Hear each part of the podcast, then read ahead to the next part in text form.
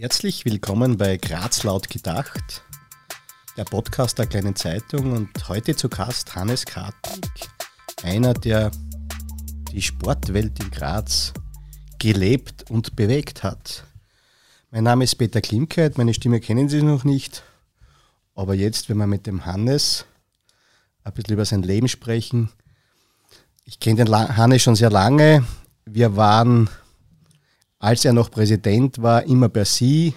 Danach sind wir, äh, haben wir das Du-Wort ausgetauscht und deswegen werden wir auch das Gespräch vertraulich im Du führen. So ist es. Lieber Hannes, 70 Jahre. Wie hört sich das an? Naja, nicht einmal schlecht. Dass ich so alt bin, ist ja nicht so schlecht. Weil es gibt Leute, die werden nicht einmal 70.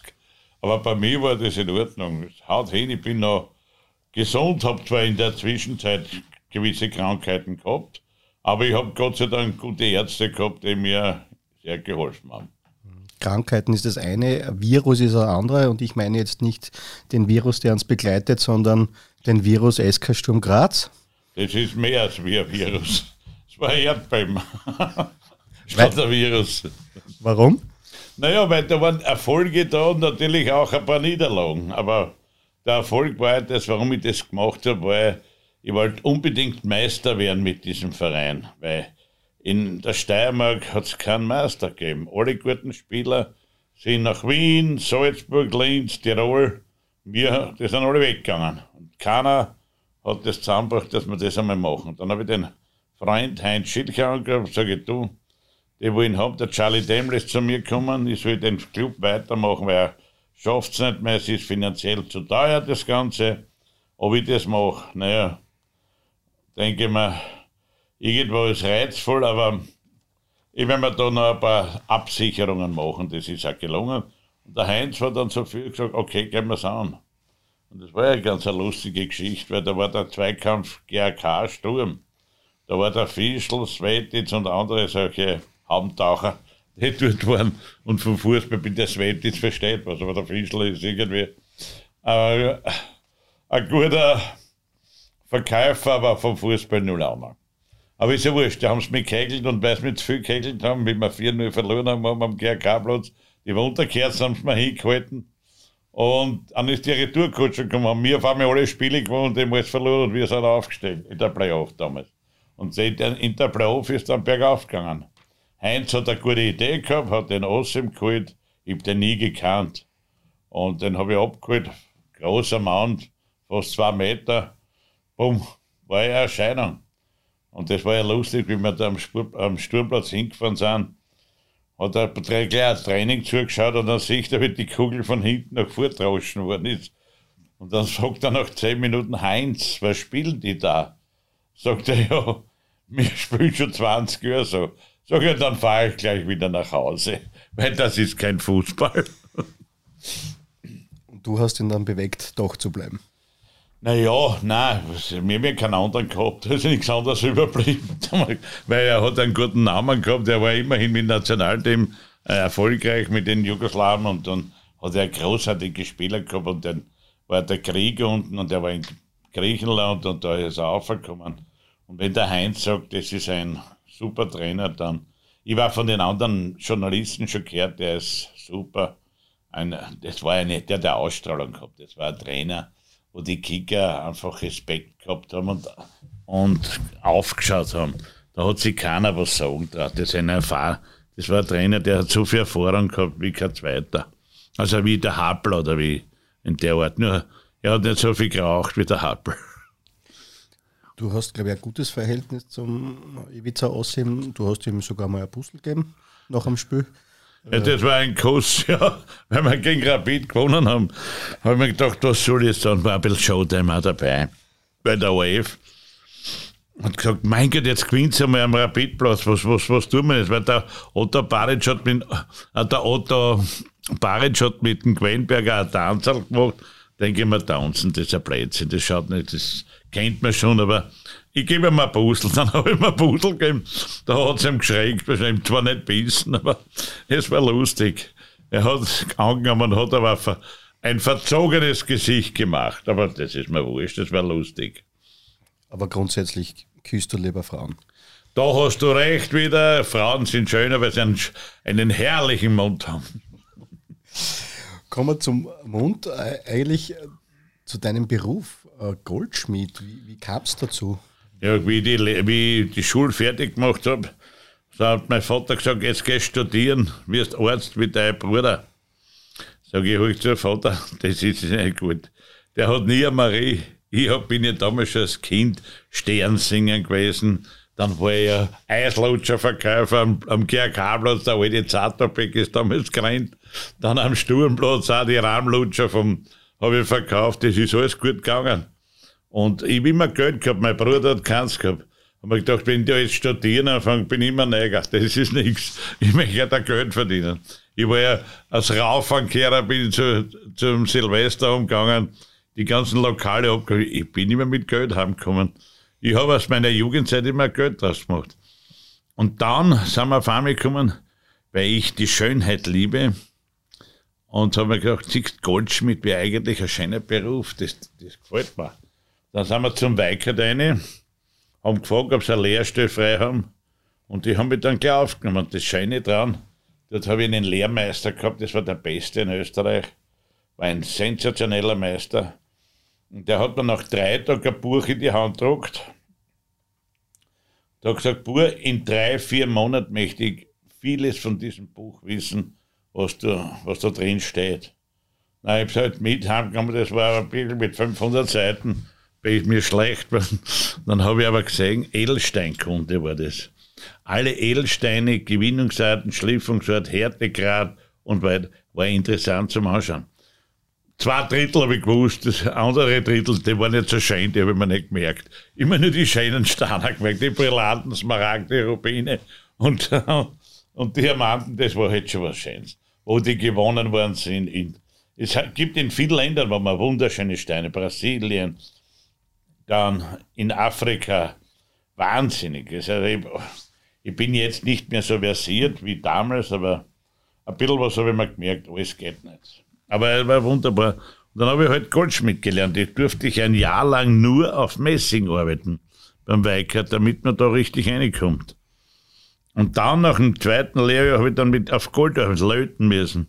Natürlich habe ich oft auch von einer Hofratsfrau ein Kettel verläutet und habe ich putzen müssen, ist es zerrissen gewesen, haben alle fünf Goldschmidtmeister in die, in die Rouge reingereicht und haben die ganzen Öhrl zusammengeklappt, damit das wieder zusammenläuten können. Und dann habe ich den Chef unter die Hofratsdame gewartet und dann habe ich gesagt, bitte, Chef, kommen Sie auf habe ich gesagt, mir ist das passiert, bumm, habe ich schon Watschen gehabt von Hermann Weikert. Das war der erste, weil ich einfach nicht aufpasst habe, aber das war schon in Ordnung. Der Hermann Weikert war immer ein super Bursche, der war eine tolle Firma und der Klasse. Ähm, die Lehrzeit war lustig.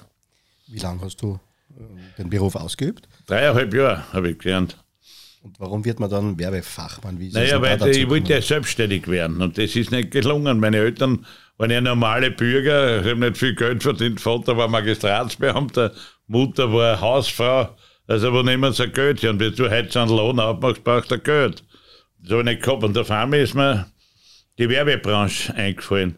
Prospektverteilung. Und dann habe ich, ich schon, während der Lehrzeit habe ich ja Sportveranstaltungen gemacht, Hallenturniere, Skirennen.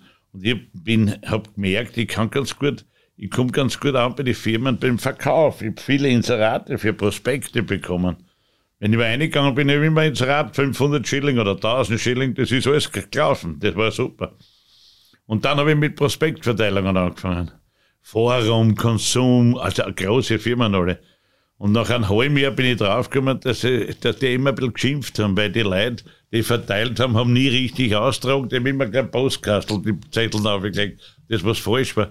Da habe ich gedacht, na, der Job, das kann nicht lang gehen, wenn man nur so keine ehrlichen Arbeiter hat, weil die einfach nicht seriös austragen. Und da habe ich nur Probleme. Und dann eben ist der alte Greiner gestorben.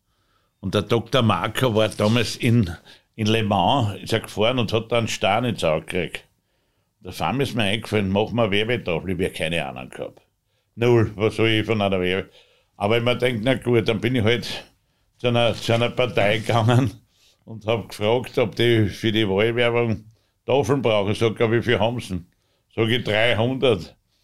Sag ich, wie viel kriegst du bis dahin? Sag ich, noch einmal 300. Ich wollte, habe ich noch keine einzige gehabt. Aber jetzt wurscht, ich gewusst, ich, ich wirb ein paar Leute von der Konkurrenzfirma, die das kennen. Und den stelle ich auf. Das ist kein Problem. Da wäre Zeit gehabt von einem Jahr. Bis das war. Und dann hat er uns einen Auftrag gegeben. Und sind wir, wahrscheinlich war ich den sympathisch, den Menschen. Und sind wir lang, lange gesagt, auf einmal sagt er zu mir, brauchen Sie ja Geld auch? Ich sage, wenn Sie was aus Konto zahlen können, warum nicht? Gehe dann hin zum Kassier auf, gibt ja mir eine Million Schilling. Ich habe schon ein bisschen Geld gehabt, dass ich mir das Holzset kaufen kann. Die Platten kriege ich eine Million. Das war nicht schlecht. Ich gedacht, na super, kann ich alles zahlen und dann bleibt was über, kann man bisschen mehr bauen. Und so ist das gegangen. Dann habe ich lang kein Plakat von denen gekriegt. Und dann nach einem halben Jahr hat er immer gezahlt, war lustig. Hat jedes Mal gezahlt, was gemietet hat, aber Plakat ist ganz gekommen. Und das ist dann, da habe ich mit Mulinex angefangen. Da habe ich einen Werbemenschen kennengelernt in Wien, der hat Mulinex betreut und gesagt, pass auf, ich habe einen 2 Millionen Schilling Auftrag, wir machen Plakate österreichweit. Und sage, pass auf, wir kommen Mulinex entgegen. Und dann habe ich um 200.000 Schilling Händelmaschinen gekauft zum Schneiden. Und ich bin dann in ganz Österreich herumgefahren. Es war ja damals vor 40 Jahren, 50 Jahren, alles viel anders. Da bist du zu den Bauern gekommen und die mal Grundstücke gehabt, ob man Tafeln hinstellen können. Da war das mit der Behörde nicht so schwierig, da hat keiner sich aufgeregt. Und dann hat er gesagt, ja, du, sag ich, was, wenn du uns hinstellen lässt, die Tafeln kriegt der Händelmaschine. Du Kattel, Kattel, komm her! da gibt's eine Händelmaschine, brauchst nichts mehr schneiden mit dem Messer, das geht elektrisch. Dann bin ich aber auf zu einem Haus gekommen, wo kein Strom war. Das war sensationell. Habe ich gesagt, rufen Sie das Heberger, der soll einen Strom reinlegen, da braucht ihr nicht tun.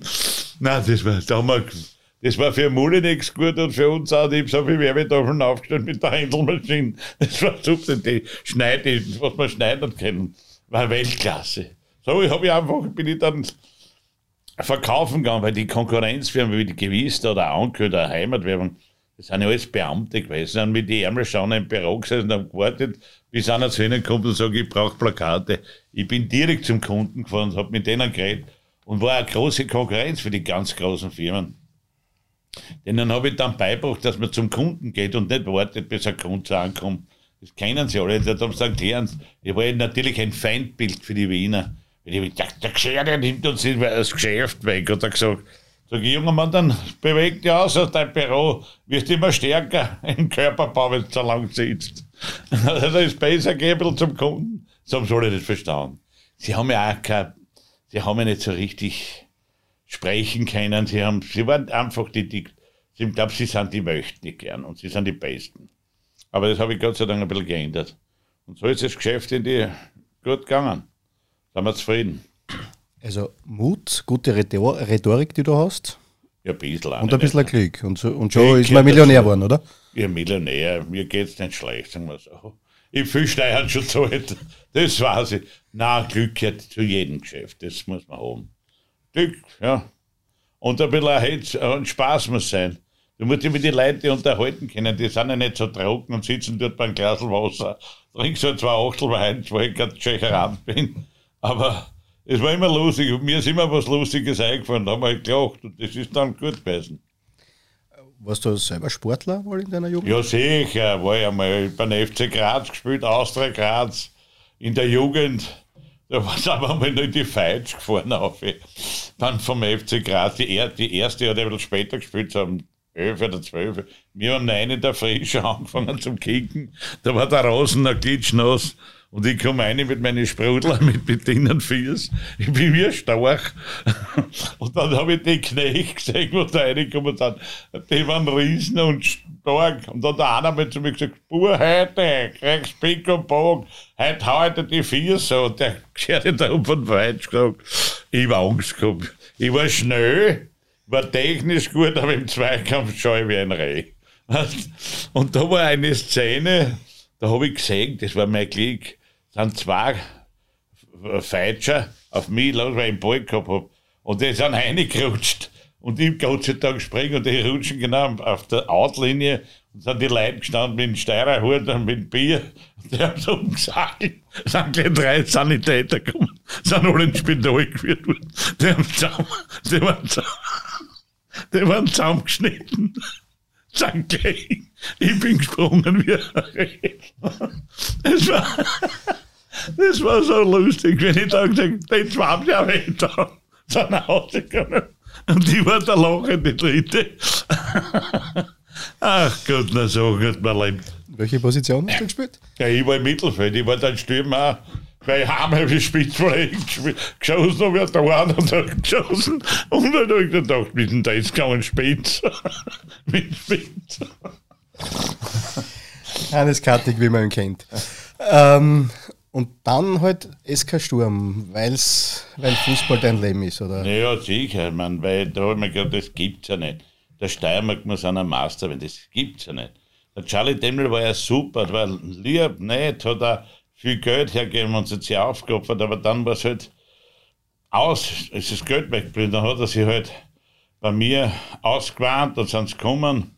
Ich habe dann Eishockey gemacht, das war ja lustig, weil beim Eishockey habe ich den Sturmleuten die Leute weggenommen, weil da war der Znennerig, der Alte, da habe ich, man muss ja Sport verkaufen, das haben ja viele nicht begriffen.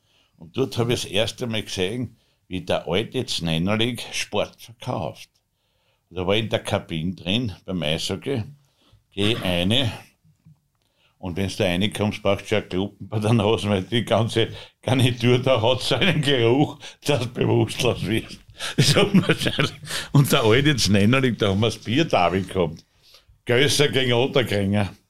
Gösser okay. war bei Innsbruck und Otterkringer hast ja, du so nach Graz Genau, wir haben, wir haben aus Wien geholt, weil die Steirer sind lieber nach Tirol gegangen, statt da in Grazer Verein zu helfen. Dann zu Hause. Und da war ein Biertabe. Und dann sagt der mit der Zneinerlich, Burschen, beim Warm-up geht's aus. Der Chibisti, das ist der Bruder gewesen, der bei uns gespielt hat. Und der ist ja so ein, nicht zum Anschauen. Der war, wenn der in einem Geisterbahn drin steht, ist die nicht so geschreckt, hätte mir dann Herzinfarkt rausgekommen. Das war schrecklich. Und dann hat er gesagt zum Kohl und zum Teil, schießt ihm aufs Knie und dann fängt es Raffen an. Weil die Leute da um die 3.000, 4.000 Leute sägen keinen Bock, die kennen sich bei mir so genau. Aber Raffen wollten sägen. Und das ist gelungen.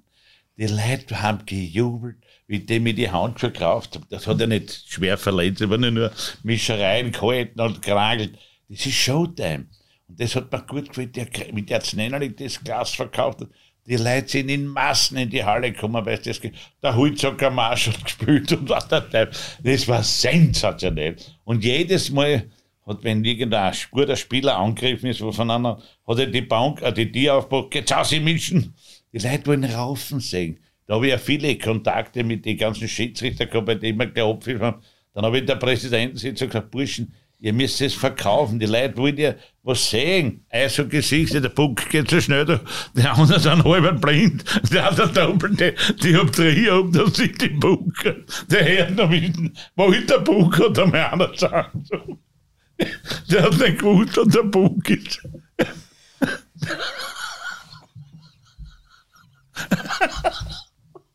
Das ist eine Geschichte. Wo ist denn der Puck? Ist er schon drin?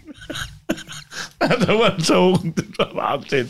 Lachen ohne Ende. Ich schwöre, das war die Leute alles. Aber der hat das kennen und du musst Fußball verkaufen. Das ist mir Gott sei Dank gut gelungen. Weil ich habe die Wiener alle gehäkelt und die Linz und die Innsbrucker, Salzburger. Natürlich züchtest du mit dem Häkel die Gegner, ist ja normal. Aber ich habe Glück gehabt, dass ich eine gute Mannschaft auch gehabt habe, die gut gespielt haben, wo sie gesagt super, der Schneckelbraska hat immer gesagt, mein, bei dir möchte ich gern kicken. Das ist ein herrliches Spielen. Und Gustl Starek, wie soll ich heißen, die waren ja alle begeistert, weil wir wirklich Gott sei Dank gute Kicker gehabt haben und geholt haben. Und da haben wir, sind ja fürstlich entlohnt worden. Hat alles passt. Aber das ist ja heute der Fall. Es gibt ja keine Präsidenten mehr, die Mut haben, die selber Geld in die Hand nehmen und was einzahlen und schauen, dass der Verein was wird. Aber der Rudi Quenberg auch nicht, der Joshi Walter, der verstorbene Rapid-Präsident, der Edling, hat wenigstens Geld auftrieben. Auch Rudi Roth, muss man sagen, hat Geld eingeschmissen. Ist wurscht, wie die ganze Geschichte geendet hat, aber er hat was getan. Und ich meine, wenn ich gehört, auch dazu, weil er viel Privatgeld. Ich habe sogar meine ganze Liegenschaft auf Kredit genommen, damit ich Stur unterhalten kann. Das weiß ja gar keiner. Aber ich habe es gemacht, das wird einmal wissen. Der Banker gibt, ist als Zeuge, der würde das bestätigen. Aber ich war ein Verrückter. Aber ich gewusst, das hole ich mir wieder zurück, was ich da reinzahle. Dort kommen wir noch hin. Bleiben wir noch ein bisschen bei Sturm, bleiben wir ein bisschen bei dieser ja. Euphorie, bei dieser steilen Kurve, die es dann gegeben hat ja. im Sturm. Gibt es da ein paar Schmankerl, an die du dich erinnern kannst, naja, die du erlebt hast, die, die auch Meister, erzählbar sind? Die Meisterfeier war ja Weltklasse. Allein, wie wir da weggefahren sind, waren 80.000 Leute in der Stadt. Und ich will nie vergessen, haben wir tolle Autos gekriegt, haben wir Geld gekriegt auch von einer Firma, wo wir Meisterlevel gehabt haben. Und dann sind wir weggefahren vom Stadion, da kommen wir durch die Jakomini-Gassen. Das ist eine enge Gassen. Und die Frauen haben aber gerufen, wenn wir fesche Spiel haben, ja, komm, ich hab immer geschaut. Du, wenn du ein gut Spiel bist, schaut er, dass fesche Burschen aus den kicken können. Weil irgendwann habe ich nicht geholt, weil wenn der nicht fotogen war, war er nicht am Büdel. So, da haben sie BHs runtergeschmissen, Unterhoseln haben sie runtergehauen und mir mal aufgewunken. da Hose mir der Hosel auf der Schulter gehabt. So, der Schulter runternehmen müssen. Das war... Ja, das ist gar nicht überrieben, dass er ein Reizwäsche auf deiner Schulter liegt. Na, das war irre. Dann die Konfetti-Parade, wie wir durch die Herrengassen. Dann hat er schon am, am Mittag angefangen, die, die ERV hat gespielt, die Stork hat gespielt, da haben wir tolle Musikgruppen gehabt. Wie wir dann beim Bürgermeister Stingl empfangen worden sind, da waren 80.000 Leute. Und danach habe ich so viele Briefe gekriegt, von der Gastronomie, dass die super Umsätze gemacht haben. Die Leute waren alle so zufrieden, herrliches Geschäft, Freude in der Stadt, Feuerwerk war da, sogar die Kranken sind gesund worden, wenn die das Feuerwerk gesehen haben. Ich bin mir vorgekommen, ich habe mich jetzt.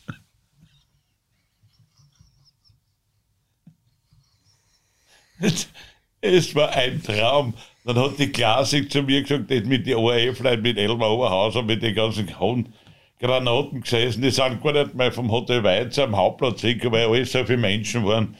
Da war gesperrt, das war, das war irre, irre. Und das ist ja das, wir haben, ich habe immer wollen, den Menschen auch eine Freude bereiten. Das wird dann halt leider von einigen dann nicht toleriert. Das hat man dann ja beim Gericht gesehen, dass die überhaupt nicht wahrgenommen haben, was wir geleistet haben. Sicherlich die Geschichte, dass man so zahlt ohne Anmeldung, das ist nicht in Ordnung, das weiß ich heute auch. Aber das Modell habe ich ja nicht erfunden. Das hat es ja schon lange gegeben. Aber ich habe halt mit, dann war ich sicher, war, dass nichts passiert. Und leider Gottes ist es halt mir passiert. Aber da haben sie halt einen erwischt, der halt überall, ich war zu bekannt. Wenn ich nicht bekannt gewesen wäre, dann vielleicht wäre das alles anders ausgegangen. Aber ich war polarisiert, ich war in vielen Fernsehsendungen und hinher, das erzeugt ja Neid. Und den will ja jeder haben. Und ist passiert, aber was willst du machen? Es ist halt so. War die Meisterfeier, die, die erste Meisterfeier für dich das schönste Erlebnis im Fußball oder ist es dann später Nein, die gekommen mit der Champions League? Die Champions League ist ja dann passiert. Ich meine, immer mal gewundert, wenn ich im Stadion gegangen bin und alle haben 15.000 Leute haben gewunken und Hannes gerufen. Man, das macht schon Freude, das gebe ich schon zu. Aber wenn es nicht läuft, wirst du auch gesteinigt. Das muss man auch mal sagen. Weil dann, und du, du spürst immer nur gedacht, warum schreien die mir zu, die Kicker spielen und das ist nicht Tore und den bringen. Okay, wir haben den Beitrag gebracht, indem ich das Geld auftrieben habe und die Spieler mir leisten habe können. Aber kickt haben wir die, aber ich bin sehr verehrt worden. Ich habe den Titel Präsident nie wollen. Das war nie meins. Äh, weil ich sage, ich bin der Hannes Kart, nichts gescheiter Titel ohne Mittel bringt ja nichts. Und dann bin ich einmal zur SGB, haben einen Autogrammstand gehabt. Da waren die 800 Arbeiter, die dort waren und alle gewartet haben, bis wir da hinkommen und reden. Und dann habe ich aber gemerkt, wie die Menschen dort stehen und dann habe ich gemerkt, dass wir von Sturm für diese Leute Idole waren. Und du darfst, wenn du ein Idol für den bist, dann, die hören das sagen gern Präsident und so. Das ist nicht beleidigend, weil ich über die Präsidenten auch viel kegelt. Aber da habe ich gemerkt, na, das ist ernst und die wollen das haben, denen, denen macht es Freude, wenn wir dort sind und mit ihnen reden. Also ich dann halt den Titel Präsidenten über mich ergehen lassen. brauche ich keinen Titel, ich will nur was zusammenbringen. Du warst sogar Doppelpräsident. Ja, das auch, leider. Beim Eishockey und das war ein Wahnsinn. Die Eishockeyspieler waren schon ein Glas, war schon eine schöne Zeit.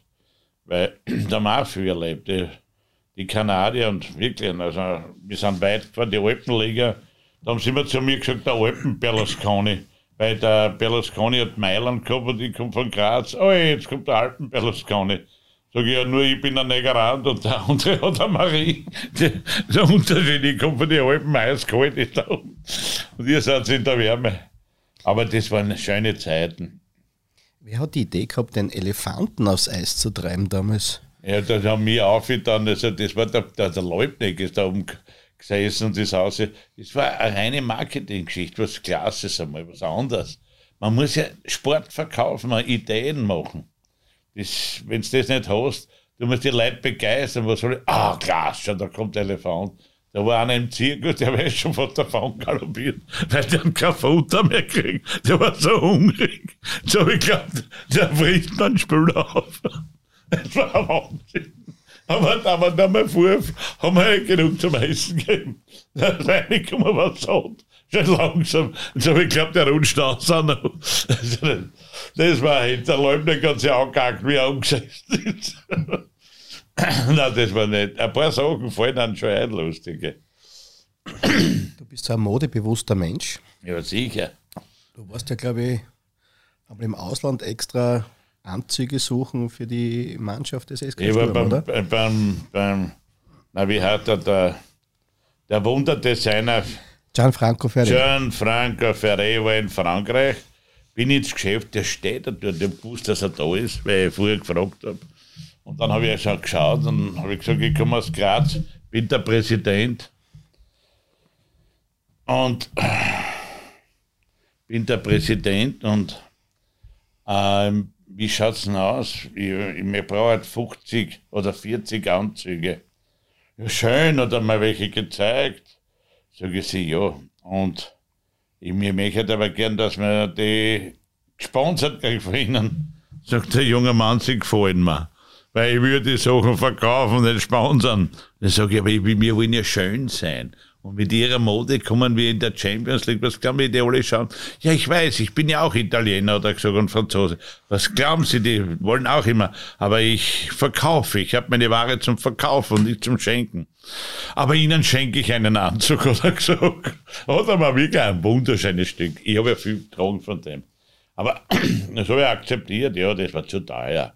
Da hätte einer kostet 10.000 Schilling umgerechnet, der Anzug. Das, wenn ich das 50 gekauft hätte, wären wir schon hätte ich mir zwei Spieler schon wieder nicht leisten können.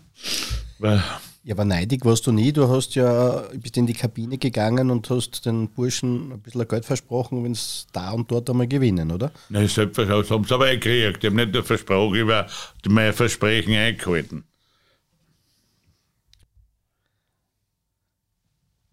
Du hast mit ganz vielen Menschen zu tun.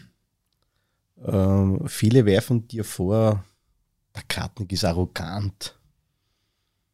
Was sagst du dazu? Bist du arrogant?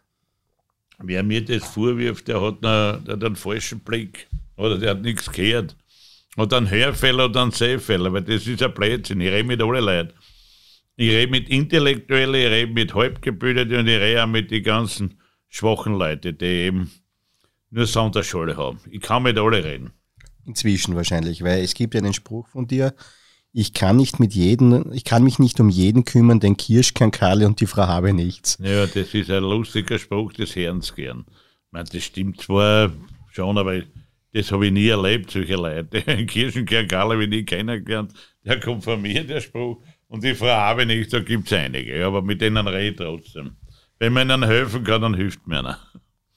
Andere sagen auch, ich habe den Kartnick persönlich kennengelernt und der ist ganz anders als im Fernsehen. Stimmt das? Das her immer wieder. Ich weiß nicht, warum ich, dass die Leute im Fernsehen oder die Leute, was beim OF oder beim, bei den Fernsehanstalten sagen, das haben sie gut gemacht, das passt super klasse. Aber die Leute sehen das vielleicht anders. Ich will ja normal sein, ich will ja nicht übertrieben sein. Ich bin ja kein Hochgestochener, ich bin kein Intellektueller. Ich verstehe ein bisschen was, aber nicht alles, weil alles kann man im Leben nicht wissen. Ich kenne auch viele Intellektuelle, die auch nicht alles wissen. Aber Normal. Ich rede mit allen Leuten. Ich habe keine Probleme mit denen. Bist du anders geworden? Bist du ruhiger geworden? Ist das Altersmilde? Ich bin vorsichtiger geworden. Es ist besser, man redet zu wenig und zeigt nichts her. Man darf nichts herzeigen, weil du züchtest dir Neider. Heute, wenn jemand an Rolls Royce fährt, aha, wie, warum fährt der Auto an Rolls? Den hat er sich sicher ergaunert oder was. Alle, die was sagen, na, ehrlich ist das Geschäft nie passiert. Das ist das heutige, was die Menschen in sich, die, die nichts haben, werden sagen das immer wieder. Meiner Mathe schützt nicht, weil da wissen sie, der macht viel Geld mit seinen Getränke und andere auch wie Stronach und so weiter. Aber viele werden angezweifelt, wenn sie was herzeigen, wie geht das? Wie haben sie das auch verdient? Und genau reinschauen kann man keinem. Das ist auch die Wahrheit. Aber es ist besser, man hält sich zurück, man hört zu und gibt ab und zu keinen Kommentar ab. Ist viel schöner. Das dir was schwer fällt, glaube ich. Fällt mir nicht schwer. Ich heute nicht mehr. Heute ja. lasse ich alle reden, was wollen, weil es bringt eh nichts. Der glaubt mir es auch nicht, wenn ich so was anderes sage. Der Rolls Royce steht in der Garage und der Haifisch schwimmt noch im Becken oder ist beides? Der Rolls Royce ist verkauft und ich habe 17 Jahre gehabt. Der war schon schwer zum Lenken, ich ein anderes Auto gehabt, inzwischen ein A8, der ist modern zum.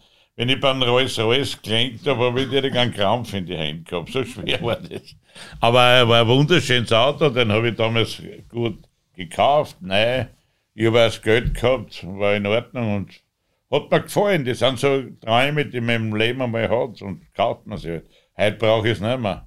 Ich brauche auch keinen Porsche. Gut, da komme ich nicht rein, da bleibe ich stecken wahrscheinlich, wenn ich in einen Porsche reinkomme. Aber das stört mich nicht. Heute fahren nur mehr SUV, das ist das Beste. Hoch und schön viel Platz und Luft habe ich drin, das ist wichtig. Äh. Haifischbecken haben wir auch schon wieder ad acta gelegt, weil ich bin ja sehr viel unterwegs. Und da ist mir oft passiert, wenn man jemanden gehabt, äh, Installateure gehabt hat, die die Fische gefüttert haben, während wir nicht da waren, dann haben die Wasser nachfüllen müssen und die, die, die Haifische haben ja Salzwasser gebraucht und die Deppen sind hergegangen und haben einfach normales Wasser reingeschüttet. Wie heimgekommen bin, sind alle Fische verkehrt geschwommen. Die sind nicht mehr rumgegrudert. Und das war wieder, nein, da habe ich das aufgegeben. Man muss bei solchen Sachen immer kann man nicht viel abwesend sein. Man muss da zu Hause sein und das selber pflegen, weil die Leute verstehen das nicht. Du hast ganz viel erlebt in deinen 70 Jahren. Äh, Gibt es nur irgendeinen Traum, irgendeinen Wunsch, den du dir erfüllen willst? Erlebt habe ich viel. Naja, im Sport habe ich sehr viele Menschen kennengelernt. Zum Beispiel habe ich bei Glasgow Rangers habe ich den, den Sean Connery kennengelernt, der haben wir zwar 4 oder 5-1 verloren oder 5-0. Dann ist er zu mir gesagt, sorry, my team is better. Habe ich gesagt, nur heute, das nächste Mal nicht. Habe ich gesagt, kommst nach Graz, dann spielen wir. Habe ihn Brandau gleich angerufen, weil der dann James Bond Film mit ihm dreht. Aber leider haben die nicht wegfliegen können, weil so viel Nebel war in Glasgow. Der Brandau war da, hat sich niedergeschächert und hat ja der vom Fußball auch nicht für anderen gehabt hat er so gesehen, ob er im Ball gesehen hat. Für den war das wie heute so gespielt. Wahrscheinlich. Aber ein Bursch, ein toller Schauspieler, braucht man nicht reden. Aber auch lustiger. Und der Sean Connery, Mario, Rod Stewart, Pavarotti, ma, ich so viele Leute kennengelernt. Und auch sehr, sehr reiche, reiche Präsidenten von Mailand, von Real Madrid, von Valencia, Griechen, ja, mal die Türken. Ja, das ist eine andere Welt, wenn du in der Champions League spielst. Und das Schönste war ja wirklich, das ist ganz toll. Da war, wir haben die, wie Real Madrid in Graz war, haben wir ja das Schloss Eckenberg vom Land Steiermark äh, zur Verfügung gestellt gekriegt. Und da hat sich dann herausgestellt, äh, die UEFA schickt ja auch ihre Delegierten von der UEFA die, die beobachten das Spiel, schauen, ob das alles okay ist. Und mir ist einmal gedacht, was tun wir jetzt bei Real Madrid? Da gibt es ja einen Tag vorher Ansprachen und, und Festreden und werden die Funktionäre eingeladen, was schenke ich da? Jeder gibt einen Dollar her, da steht dann am Real Madrid, Sturm Graz, arm, so, so wie die Zeit, Stadion. Aber was haben die alle geschenkt, war ich mir gedacht, der Karten ist anders. Ich bin ja ein, ein modischer und moderner Mensch. Und dann fällt mir einer von mir beim Autofahren, was ist, wenn du denen einen Steirerhut und einen Lohnmantel kaufst? Ja, und dann rufe ich meine, die Sekretärin von Sturm an, so gerufen, so wie an, wie viele Funktionäre aufgekommen und ich soll die Hutgröße und Kleidergröße sagen. Ja, natürlich nicht und warum wir das brauchen, sagen wir, weil wir so Stur schöne Sturmleiber haben, die wollen wir eher schenken. Wenn nicht die Wahrheit nicht gesagt, was es kriegen. So, dann war im Schloss Eckenberg, der Empfang war gigantisch. Also da muss ich das Land Steiermark damals loben, Hirschmann und Glasnick auch. Unser jetziger Landeshauptmann Schützenhöfer, der war ja Clubobmann, die haben alle beigetragen, dass wir dort in dem Sp ist ja ein spanisches Schloss Eckenberg. Und die sind dort hingeführt worden da haben wir Barockmusik gehabt mit die, die Musiker gestanden und das Fackeln. Und da waren 40 Leute und jeder der Gäste hat einen eigenen Ober gehabt. Das ist wie im englischen Barockhaus. Bist du? Nein, ich glaube, ich bin im Königshaus. Dann ist natürlich Spanisch übersetzt worden. Naja, und dann war, haben wir das verteilt, die Geschenke, und dann sieht er das. Den Lohnmantel und den Hut haben sie probiert. Und ich wusste gar nicht, dass dieser Lohnmantel in Spanien so berühmt war. Das war ein Number One. Und das bin ich erst dann draufgekommen, weil der Präsident Sanz war das, hat gesagt, der König, ich fahre ja oft ins Burgenland, ist dort jagern gewesen.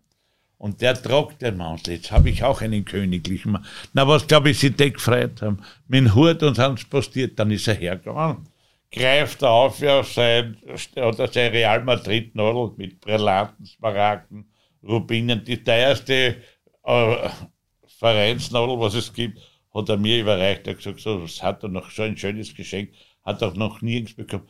Und so ein Bankett, er war schon in Real Madrid, war er wirklich auf der ganzen. Das hat er noch nie erlebt. Und das hat sich bei der UEFA herumgehört. alle haben sich gerissen, wir müssen Bankett, Bankett machen der macht klasse Geschichten. Und dann waren wir erst einmal aufgestiegen. Dann sind wir nach Genf geflogen zur Auslosung. Und dort stehen dann die Bayern München. Franz Beckenbauer, Hönes, Rummenigge, die stehen da und wir sind als letztes einmarschiert. Sag ich, Franzl, hoch zu. Eins weiß ich, ich möchte gern gegen die ausgelost werden, Sturm gegen Bayern. Ich weiß, sportlich haben wir keine Chance, aber eins sage ich da gleich beim Bankett machen sind schon wir Europacup-Sieger. Das sage ich natürlich. Äh, ihr wisst auch viel, aber ich bin besser bei den Banketten machen. Ihr seid kickerisch später, weil ihr mehr Marie habt. Aber da brauche ich keine Marie, weil eine tolle Regierung, die das macht. Hab's geschaut. Und ich schwöre das überall, die, in ganz in der Schweiz, die ganze Delegation, da müssen wir hin, um Karten, da haben sie sich beworben, dann bei alle Spiele, was wir gehabt haben, waren alle von der UEFA wirklich fasziniert, hat sich herumgekriegt, Karten gemacht, die schönsten Pakets. Die haben sich auch gefreut, wenn wir da Gruppensieger geworden sind, gegen Galatasaray. Endlich ein kleiner Club. Dann ist der Spiegel aus Deutschland gekommen, vier Seiten oder drei Seiten waren drinnen. Viele Unternehmen kommen gar nicht dazu, dass dort äh, erwähnt werden. Ich war gratis drin, die anderen können nicht einmal Geld geben und kommen rein. Das ist der Hund. Das war, ich habe das auch nicht gewusst, welchen Stellenwert. Der Spiegel in Deutschland hat aus Hamburg da ist der Journalist gekommen, zwei Tage bei mir. Sie müssen nach Deutschland. Solche Typen wie Sie brauchen wir. Sage ich sie, ich bin ein Graz, ich liebe die Steiermark. Hamburg ist schön, aber es hilft nichts. Wir wollten ja viele zu Austria Wien bringen, zu Rapid.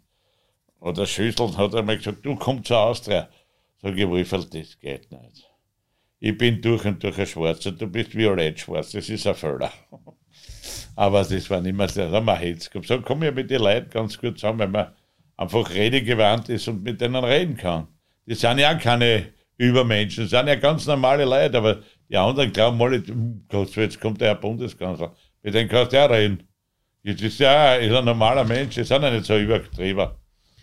Wie kommt die Nähe zu den, zu den Politikern? Suchen die deine Nähe oder haben sie deine Nähe gesucht oder, war das Zufall oder durch deine Werbefirma? Naja, wenn man viel in den Medien steht, bist du schon irgendwo, da schauen sie auf dich, du wirst überall eingeladen, bist dabei, dann kommen sie zu dir, begrüßen dich, dann kommt man halt ein Smalltalk und dann merken die alle, das ist ein ganz normaler, der ist kein übertrüber Typ, der ist nicht eingebildet, war ja nie, ich bin ja nicht eingebildet.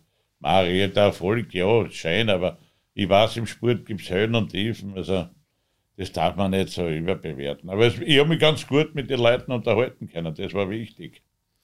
Es war ja mal irgendwann die Idee, glaube ich, von der ÖVP, den Kartnick ja, zum ne? Bürgermeister von ja, Die ÖVP nicht, ich wollte eine eigene Partei gründen, weil es war in der Stadthalle, das war eine albanische Lurgroten und das Stadion, was haben sie gerade gesagt, meine Herren, da war der Marco auch dabei. Marco hat auch gesagt, wir müssen aus der Stadt Graz mal was machen. Aber wir haben keine Halle und, und kein Fußballstadion. Dr. Helmut Marco. Dr. Helmut Marco, ja. Und damals war ich auf einer Sitzung, wo der, war der Nagel noch Funktionär bei der ÖVP und da war der Stingel, Nagel war, aber Vize war, weiß ich nicht. Aber waren noch dann von der FPÖ halt alle. Ich habe gesagt, meine Herren, tut mal was weiter, tut alle nur reden, aber geschenkt wird nichts. Eine Stadthalle haben wir, da muss man, muss man sich genieren. Albanien hat eine schönere. Und ein Stadion haben wir da, ist unwahrscheinlich. Und wenn das nicht gemacht wird, dann gehe ich, tritt ja als Bürgermeister mit Marco und dann werden wir schauen, wie es weitergeht. Auf einmal haben die wirklich sofort bauen angefangen, Stadion und Stadthalle. Dann haben wir gedacht, na gut, wenn es das macht, dann brauche ich nicht antreten, ist ja der Zweck erfüllt worden. Herrlich. Also war es eine Show von dir wieder? Naja, Show. Ich hätte ja was gemacht, weil das ist ja Wahnsinn. Die Stadthalle, das Pausel, wenn du gesessen bist beim Konzert, hast du Wasser drauf am Kopf gekriegt. Der hat sich keine Pause, entweder bei Schirm gesessen oder hat der Tiegel im Kopf. Es war grauenhaft. Und wenn du ins Stadion gegangen bist, da aufpassen müsst ihr nicht, dass du nicht stolperst und runterfliegst. Das war eine Ruine, um Gottes Willen. Beim Umziehen, da sind ja alle, nein, das darf man nicht nach. Nein, ich will das gar nicht erwähnen. Schrecklich. Gott sei Dank hat der Dr. Linz dann was Tolles gemacht draus. Also, der war wichtig. Du hast immer, oder viele Fußballer hast du persönlich äh, vom Flughafen abgeholt. Darunter auch Giannini. Giuseppe Giannini, den habe ich noch nie gesehen. Und ich denke mir, wo ist der? Ich kann ja nicht Italienisch, wie soll ich rufen, Amore mio, oder wie, wie soll ich sagen? Ich habe ja nicht Italienisch kennen. So, dann habe ich, hab ich gesehen, auf einmal kommt eine Schwarten von Journalist mit Fernsehkamera und dann mit den langen Fashion und der Fashion Frau. Habe ich mir gedacht, das ist er. Hallo, wir gerufen. Sturm Graz. Oh, Präsident! Und dann hat er einen Dolmetsch gehabt. Ein klasse Bursch. Ja, das war auch Show. Dann sind wir nach Graz gefahren, weil wir Vertragsverhandlungen gehabt haben. Und damals ist gerade das Stadion, das neu gebaut worden. Und der Sturmplatz. Und da habe ich schon vorher gewarnt und gesagt, guck zu, wir müssen jetzt auf einen Ausweichplatz spielen, weil unser neues Stadion gebaut wird. Ja, ja, das ist kein Problem. Und dann sind wir eingegangen ins Bermuda-Dreieck und da war eine sizilianische Stimmung, schöne Temperatur, Musik, viele Menschen. Das war alles italienisch, römisch, wie wir halt die Italiener das gewohnt sind. Gut gegessen, ein bisschen gelacht, unterhalten. Und dann habe ich gesagt, will aber nicht sehen, will einen Vertrag unterschrieben, hat nicht einmal einen Sturmplatz sehen. Habe ich gesagt, kann man nicht den Platz anschauen, wo man momentan spielt. Na, brauche ich nicht, hat er gesagt, reicht schon. Na gut, Vertrag war da gewesen. Und dann war das erste Mal die, die, die Vorstellung der neuen Sturmmannschaft am Sturmplatz. Da ist er gekommen.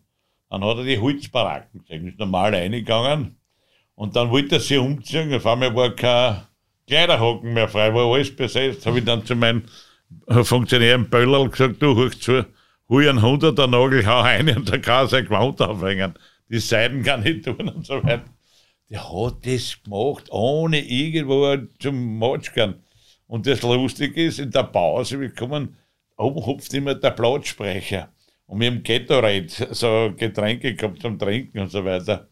Und wenn der oben gehupft ist, oder ist, sind die Staubflanker gekommen. So so der Staubboden. Das war ein Wahnsinn. Aber keiner hat es überrissen, dass es staubig war. Ich habe nur gesagt, das ist ein bisschen belegt. Schrecklich. Er hat aber gesagt zu mir, hat solche Plätze gibt es mehrere in Italien. Ist nicht alles so wunderbar, auch in Italien. Aber der war zufrieden. Kommen wir zu deinem Lebensabschnitt in der Haft.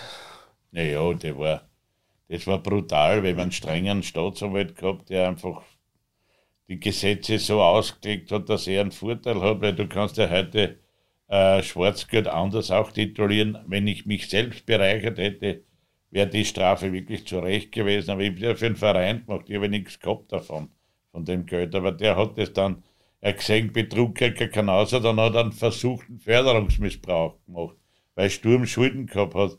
Jetzt hat er geglaubt, ich krieg vom Land ein Geld und zahlt damit die Schulden. Und dabei hätte ich müssen einen Kredit aufnehmen bei der Bank und das Land hätte die Ausvershaftung übernommen.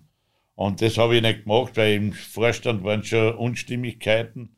Habe ich leider zwei, drei tolle Funktionäre verloren und dann sind zwei andere gekommen, die halt nicht so hineingepasst haben. Aber ist ja wurscht, ist schon vorbei. Ist schon vorbei. Und Wie war es im Häfen? Bitte? Wie war es im Häfen? Naja, der Häfen war eigenartig. Ich bin dort hingekommen.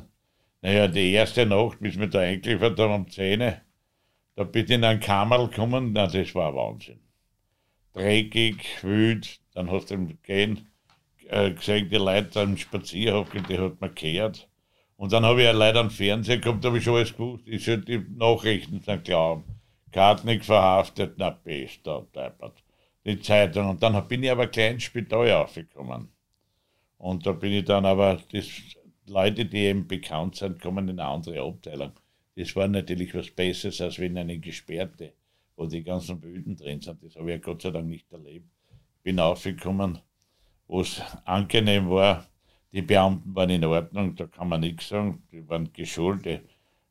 Und dann war natürlich, geht man herum, dann haben sie die Beamten unterhalten mit einem normal geredet. War der bekannt, Sturm, dann sind sie dahergekommen, ein paar mit den Sturmposter, wer Autogramme schreiben müsste auf die Poster. Und eines Tages bin ich gestanden draußen, aber das sind diese Häftlinge, die Gift genommen haben oder von Kokain und so weiter befallen sind, kriegen eine Ersatztablette. Die müssen aufgehen und müssen zum Beamten gehen, müssen kriegen andere Tabletten und müssen vom Beamten abgeschlagen. Dann habe ich gesehen, eine ganze Schnorsen von Leuten, die Zeitungsartikel gehabt haben. Und dann sind sie gekommen, geh, nichts ich unterschreibt. Da sage ich, warum soll ich unterschreiben? Ja, ich will meiner Alten sagen, dass ich mit ihr zusammen war. Na, was sollst du denn da machen? Nein. Ich werde da, da haut sie um. Ich habe nie Probleme gehabt im Gefängnis. Überhaupt nicht. Also, ich bin sehr gut behandelt worden. Also auch von den Offizieren und auch von den kleineren Beamten. Respektvoll, wirklich. War nirgends. Also, das wird bei den Raubersgeschichten oft erzählt, wie da mal, ich wäre niedergeschlagen worden. Überhaupt nicht. Mir hätte keiner angreifen drauf. Ein einziger hat einmal geschimpft, der Wiener Plattler der wo der Sekretär von Sturm Klenge, der wird ihm wahrscheinlich ein paar Geschichten erzählt haben. Der hat geschimpft, natürlich waren gleich zwei Beamte und sind mit ihm abgefahren. Der, du bist schon geschützt. Also so ist es nicht.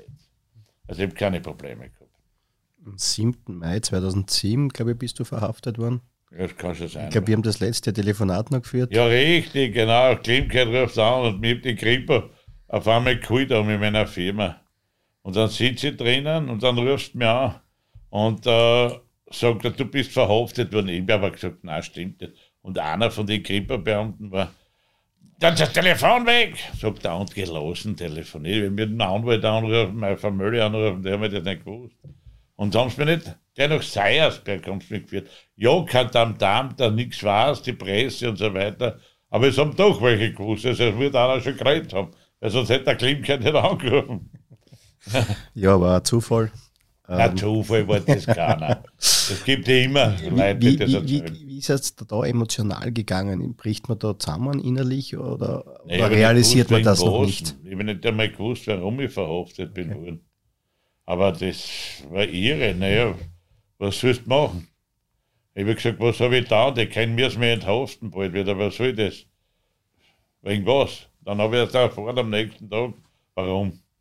Aber du bist chancenlos. Wenn du in der Situation bist, musst du nicht Ruhe bewahren, still sein und warten, was da vorgetragen wird. Dann deine Anwälte kommen und hin. Und zwei Monate war ich in der U-Haft. Wir haben eh Beschwerde eingelegt beim Höchstgericht. Und nach zwei Monaten habe ich 1,2 Millionen müssen zahlen für Kaution. Und am nächsten Tag ist vom Höchstgericht gekommen, dass die U-Haft nicht zurecht war, weil der Herr Winkelhofer, der Staatsanwalt, wollte mir unbedingt eintragen, wie, wie halt so viele das macht und war nicht im Recht, weil die hätten mich können draußen vernehmen, wäre nicht geflüchtet.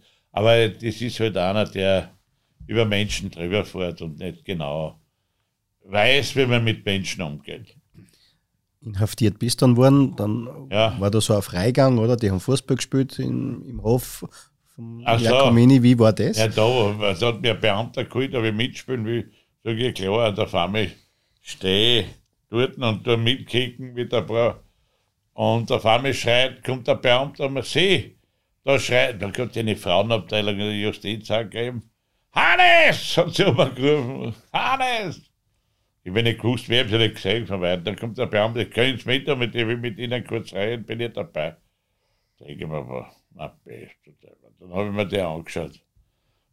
Der hat 200 Kilo gehabt. Das war irre. Da sage ich, wer bist du? Ich kenne dich nicht.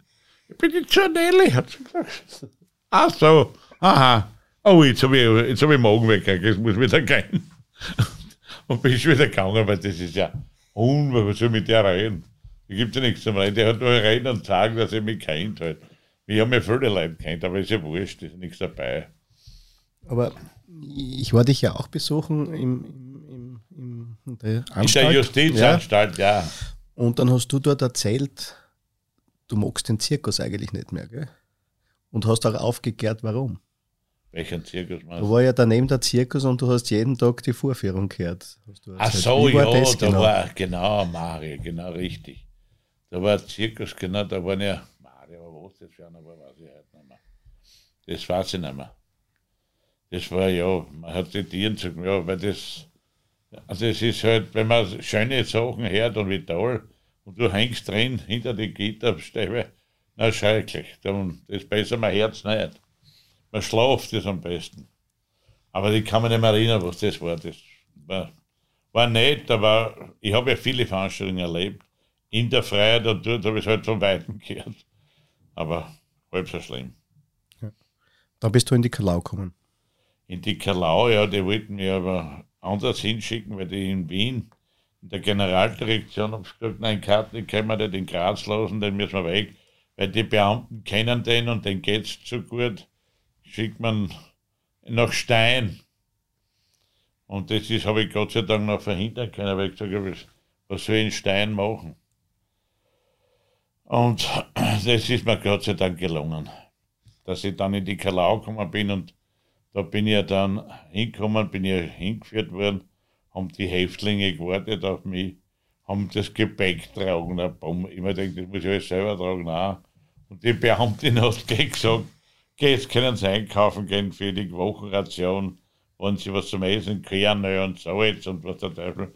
Können Sie und dann gehe ich runter und komme in den Raum, wo die Leute warten, dass sie einkaufen können. Und da waren so 20, 25 Leute.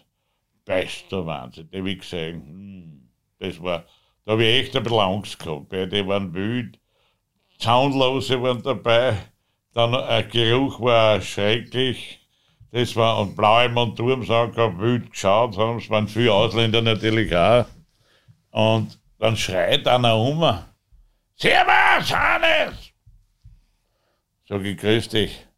Dann sagt er, kennst du mich nicht mehr?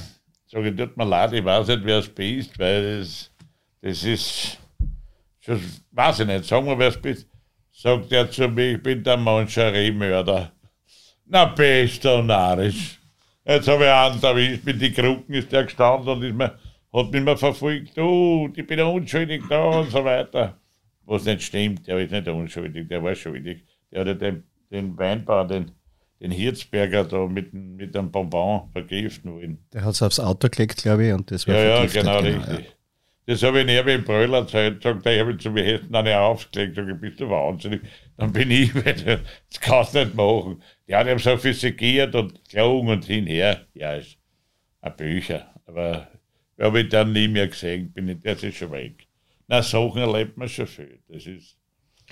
Aber du hast das ein bisschen provoziert, dass du von der Fußfessel wieder befreit wurdest und, und dann doch in die Anstalt wieder musstest, oder? Nein, du warst bei, ja bei der Tosca, oder? Ja, ja, das habe ich ja dürfen. Okay. Habe ich Genehmigung gehabt. Es werden ja in den Strafanstalten auch Musikveranstaltungen geführt, äh, Theaterstücke und so weiter, kommen auch hin. Und ich habe das Recht gehabt, hinzugehen. Nur ist, die Justiz hat nicht aufgepasst, auf mich haben die Medien aufgepasst.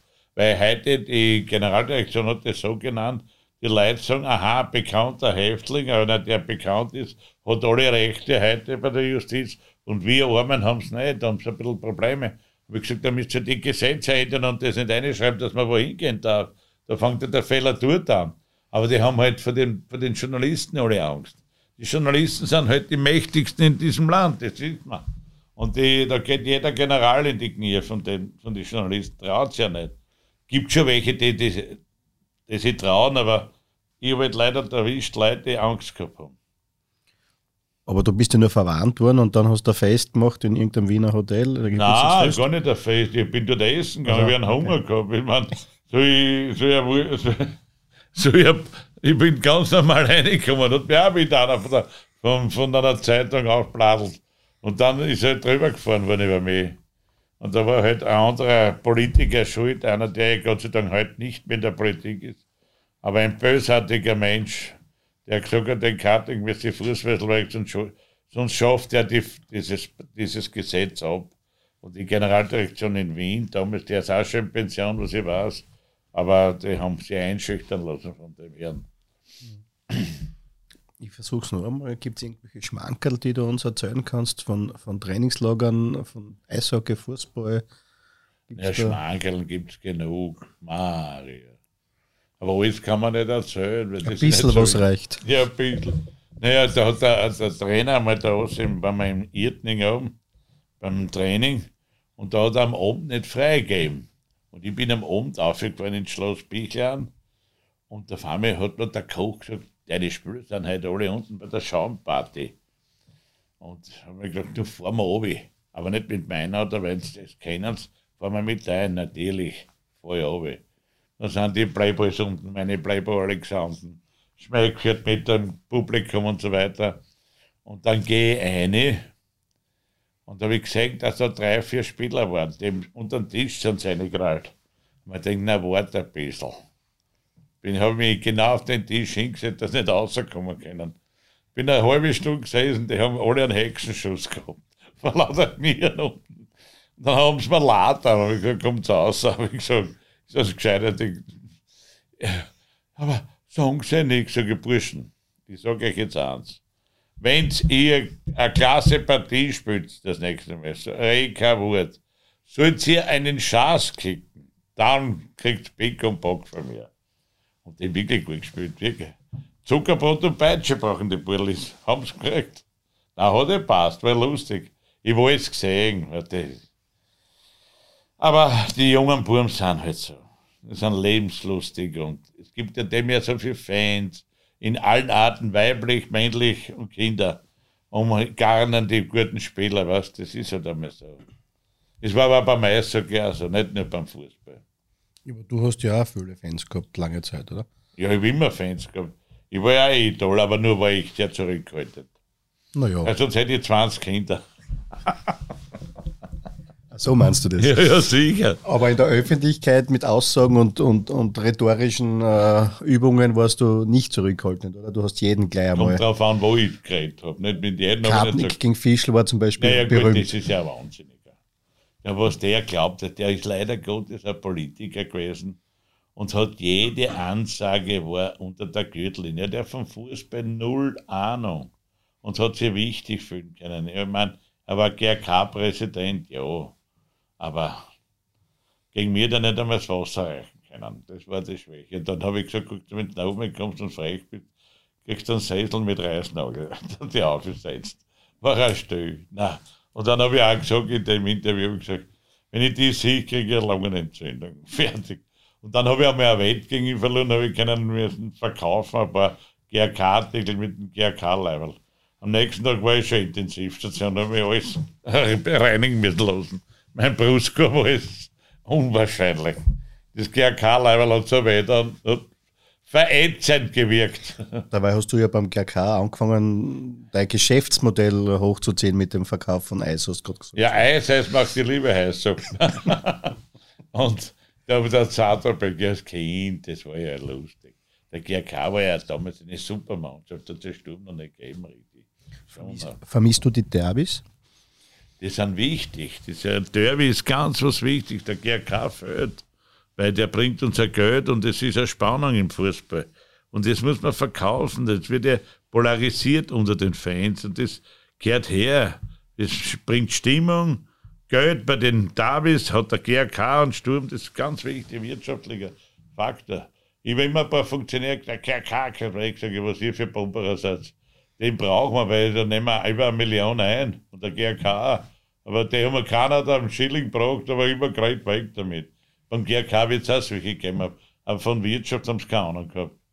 Richtige verrückte Fans, weißt du, wie es ist. Wo hast du da Wirtschaftswissen her?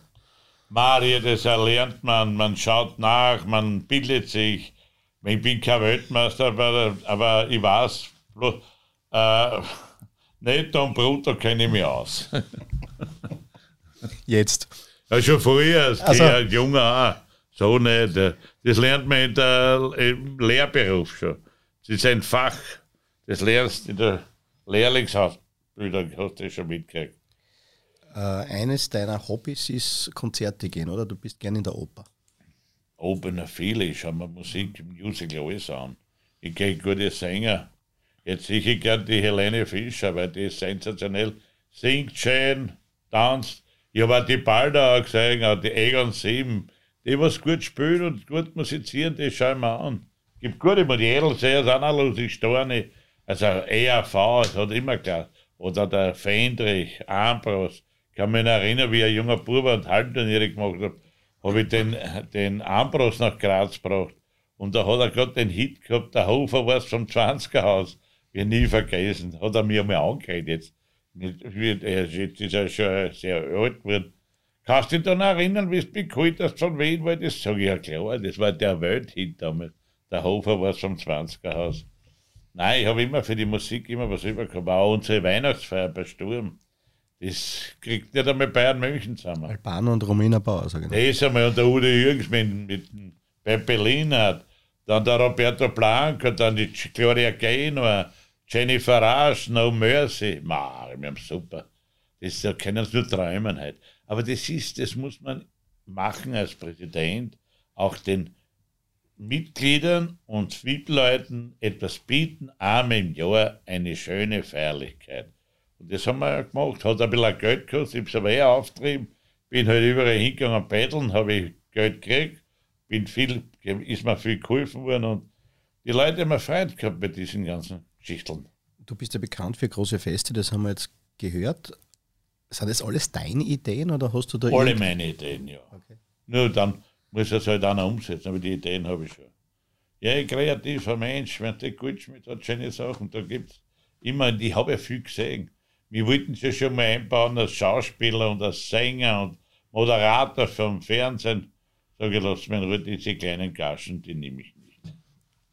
Naja, aber Schauspieler. Äh, Na, geh komm, ja, ja. Über Hollywood werden wir nicht gelegen, weil das wäre nichts für mich gewesen. Ich muss ja nicht gleich Hollywood ja, sein. Ja, wenn dann Hollywood. Also, wenn dann muss James Bond 2 sein.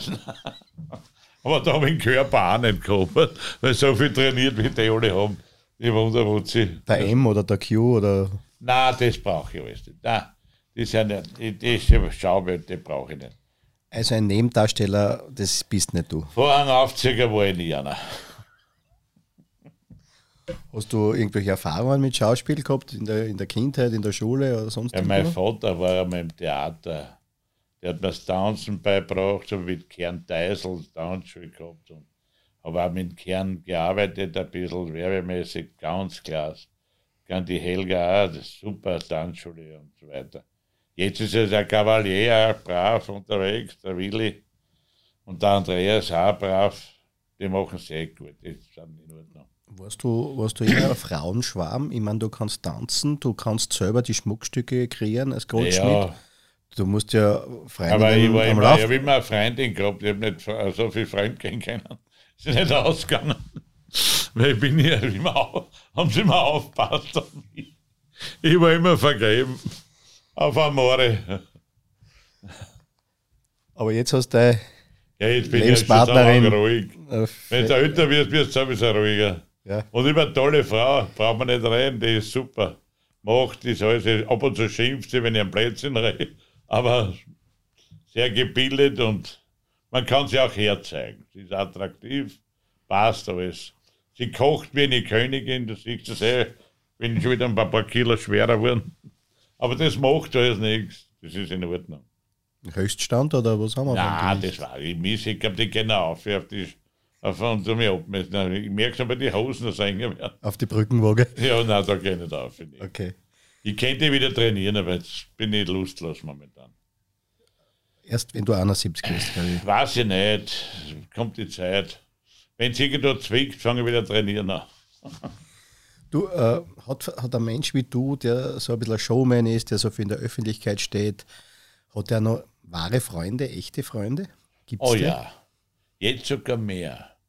Das ist das Witzige, seit der GRK nicht verurteilt wurde ist oder angeklagt ist, habe ich noch mehr Freunde. Weil die gesagt haben, den Kartik lassen sie und dort geht alles außer, die eigentlich ja mehr gemacht haben als wir. Wir haben nie vom Land Geld gekriegt. Die haben ja das Geld gekriegt und haben es für andere Dinge gebraucht. Und ich habe das gar nicht gekriegt und bin verurteilt worden. Die nicht einmal angeklagt, aber ist ja wurscht.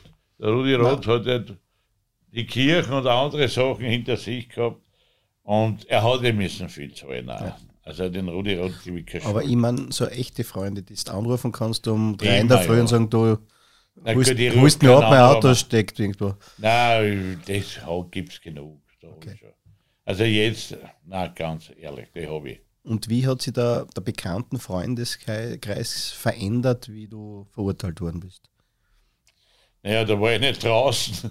Wie ich drinnen war, war ich nicht draußen. Ja, was sind welche übergeblieben? Ja, schon. Ja. Also die Kunden, Gott sei Dank, alle geblieben. Die waren, sind nie davon gegangen. Ich sage, das Geschäft ist weitergelaufen. Aber die haben mich gekannt. Die haben gesagt, das ist kein Gauner, das ist nicht einer. Wir wissen, wie es im Sport zugeht die waren alle in Ordnung. Da habe ich nie, schau, Politiker sind auch zu mir gestanden. Wo die die Ersten sind, die davonlaufen. Da war eben der Erwin Bröll, Schüssel, sogar der Franitzky. Was? Und viele, die haben einen Charakter, die wissen, was los ist. Ich habe ja niemanden geschädigt, außer dem Staat, weil, weil keine Steuern. Und das habe ich aber der Finanzer gesagt. Warum? Ich glaube, der Spieler ist ein Sparer. Die, geben, die kriegen jetzt ein Geld so, ohne Steuer und geben es wieder aus, entweder kauft er seiner Frau einen Ring oder eine Wohnung, ein Auto. Das geht ja wieder in die Finanz rein. Und das haben sie zugegeben. Da hat ja mir ein hoher Finanzbeamter zu mir gesagt, Herr Kartnig, jetzt haben wir im Ministerium zusammengesessen. Sie kriegen einen Orden. Sag, warum wollt ihr mir einen Orden geben? Ja, seit der Fall Sturm bekannt ist, zahlen die Vereine mehr Steuern. Na, das war eine gute Geschichte. So gesagt sind mein Richter, vielleicht gibt er mal einen Freispruch. Das, aber das ist halt, auf mich ist man losgegangen. Rein nur gegen mich und sonst nichts anderes. Rein nur gegen dich waren ja auch die Sturmfans. Zuerst haben sie dich ja, bejubelt, dann, dann waren sie gegen dich. Was du hinterlassen hast, ist, dass die Nordkurve jetzt geschlossen ist. Das ist dein Vermächtnis eigentlich. Wie soll das jetzt? Ich jetzt die Fanclubs untereinander waren ja auch nicht immer eins, ja. aber du hast sie sie haben dich als gemeinsamen Feind gehabt und haben sich eingeschworen und jetzt sind es halt die tolle Nordkurve, wie man so sagt. Ja, schön sein. Aber ein Vermächtnis von dir eigentlich. Ja. Schau, die, die Fanclubs muss man sehr vorsichtig behandeln, weil da gibt es Verrückte auch dabei, nicht alle, ein Teil. Und da muss man schauen, weil diese ganzen Raufereien und die ganzen Geschichten, was passieren, dass die Gegner niedergeschlagen werden und so weiter. Das passt nicht. Die vertreiben viele tolle Fußball und das verurteile. Mhm. Und ich weiß ja, im Erfolg wirst gelobt und wenn du nicht Erfolg hast, wirst beschimpft. Das ist ja überall so. Politiker sind das Gleiche, sind auch arme Leute in der Richtung. Schaust du noch Fußball? Schaust du noch Sturmspiele? Im Fernsehen, ich will ja nicht runtergehen, weil ich will ja niemand, wenn sich da ein paar Fanclubs oder einer von den Fanclubs sich niedersauft und machen sie Leute, haben, weiß ja nie, was der aufführt oder dass er die beleidigt, das brauche ich ja nicht ist sich so ein Spiel. Wenn ich sage, ich bin schon ein paar Mal eingeladen worden, aber es reizt mich momentan nicht. Es war der Schicker, ganz ein netter Bursche, ist auch der Elzer. Und ich glaube, die Geschäftsführung mit Teppich sicher in Ordnung. Nur der Präsident muss ein bisschen Geld auftreiben, dass sie selber auch mal was einlegen. Nicht nur Leute anstellen, sondern er muss auch mehr Geld bringen. Das ist nicht selber hergeben und nicht, nicht reden über die anderen. Das wäre wichtig. Also es passt fast alles bei Sturm. Ja, der Präsident will Maria auftreiben.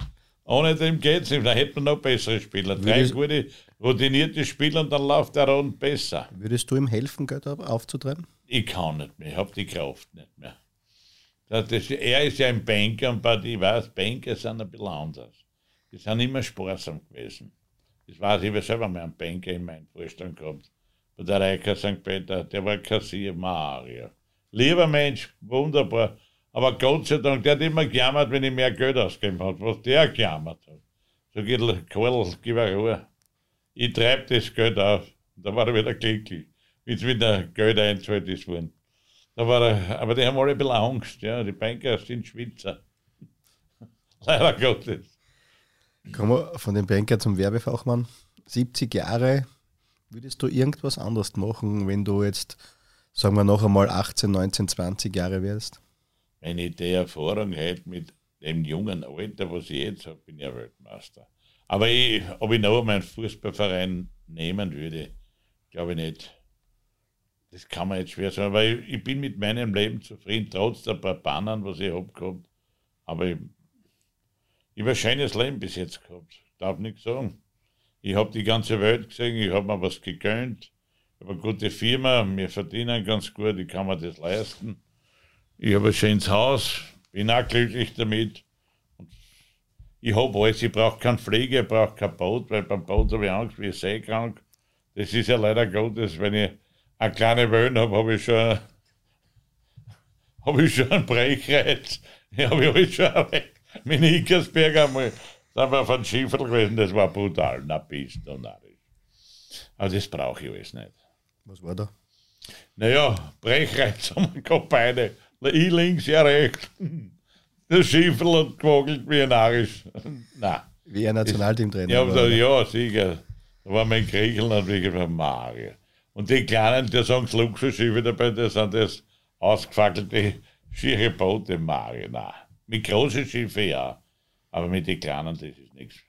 Ich fahre nicht mit. Ich weiß, dass mir schlecht wird. Und Flieger brauche ich auch keinen, muss aufpassen, dass nicht ansteht, die Kleinen. Ja, aber Große, du, ja. Du hast schon auf dem großen Schiff warst du schon, weil du hast ja da damals den, Boa, ja. den Amoa-Transfer via ja, Satellitentelefon, glaube ich, der Amoa, ja, ja, da oder? war in Argentinien am Balkon von der Perona, hat mich der Heinz angerufen. Jetzt muss du den Vertrag unterschreiben. Sag ich, Heinz, bitte los mich. 50 Millionen, das ist nicht wenig Geld. Sagt er, das musst du unterschreiben, das muss Ehrenwort geben. Ich war jetzt in St. Gallen, hab denen versprochen, das machen wir. Sag ich, kann mir nicht warten, das, das kostet so viel Geld. Direkt Bauch gehabt. Dann hat er gesagt, wenn du nicht unterschreibst, hör auf, gewinn Managerposten ab und dann mach selber. Und dann ist mir, habe ich ein bisschen, und das war leider Gottes von mir eine Fehlentscheidung. Ich hätte mich durchsetzen müssen. Das habe ich nicht getan, weil ich wieder Angst gehabt habe. Er ist ein klasser Bursch. Der Trainer hätte geschimpft, die Fans hätten geschimpft und die Presse hätte mir abgekommen. Ich als Präsident wäre der größte Trottel gewesen. Das war der Fehler, wo ich mir gedacht habe, das habe ich auch nicht noch. Dann, dann haben wir ihn geholt. War keine billige Geschichte, aber er war menschlich schwer in Ordnung, der Amor. Und es hat nur Pech gehabt, dass er halt nicht getroffen hat bei uns. Wie das zustande gekommen ist, will ich gar nicht mehr erklären. Es ist halt so gewesen. Der hat vor zwei Metern die Kugel getroffen. Das ist unwahrscheinlich. Nicht reingeschossen, drüber geschossen. Aber er war wirklich nur, äh, die haben wir nicht alle gesehen, ich habe gar nicht gekannt. Ossim und Schüch habt ihr gesehen, ich war die Nummer eins, ich bin noch viele Clubs angegriffen, die Gegner von ihm und Journalisten, die nicht Freunde sind von St. Gallen, die haben alle geschwärmt von ihm. Der hätte zu Chelsea gehen sollen und dann haben wir ihn geholt, den haben sie nicht genommen, weil er zu wenig Länderspiele gehabt hat in Ghana. Also er kommt aus Ghana. Und dann haben wir genommen als Aktie, wir verkaufen ihm dann nach Chelsea und verdienen noch was. Ja, war eine Feldkalkulation, kommt vor. Aber das gibt es im Fußball. Wir haben einen griechischen Eisverkäufer als Fußballer gekauft.